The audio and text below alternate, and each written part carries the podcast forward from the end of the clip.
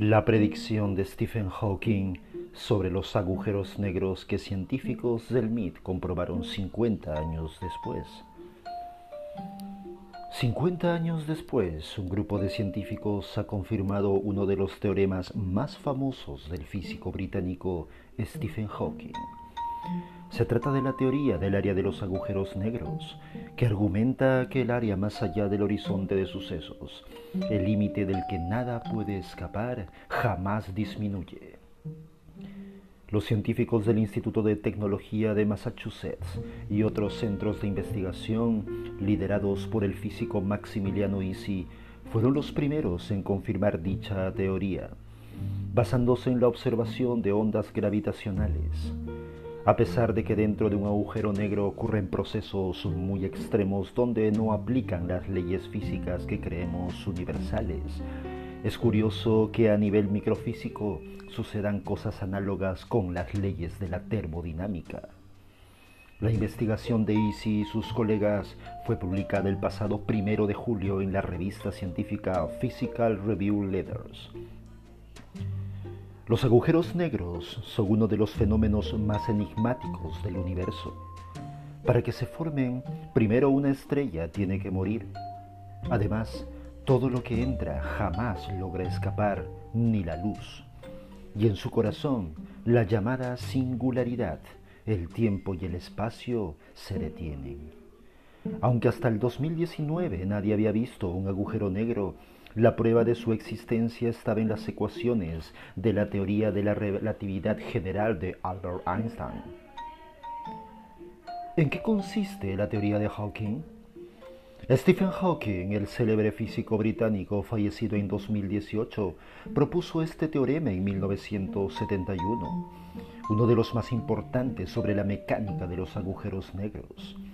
El teorema predice que el área total de un agujero negro más allá del horizonte de sucesos nunca debería disminuir.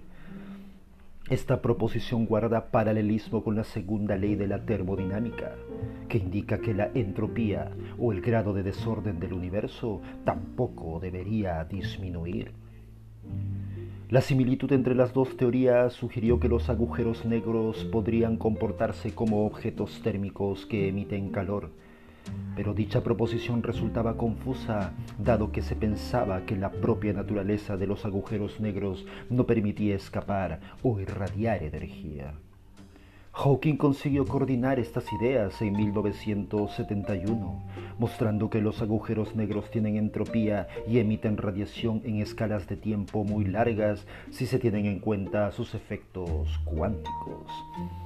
Este fenómeno se denominó radiación de Hawking y es una de las revelaciones más importantes sobre los agujeros negros. Pero entonces los científicos no eran capaces de comprobar visualmente dicha propuesta. 50 años después ha sido posible. ¿Qué significa que se haya confirmado?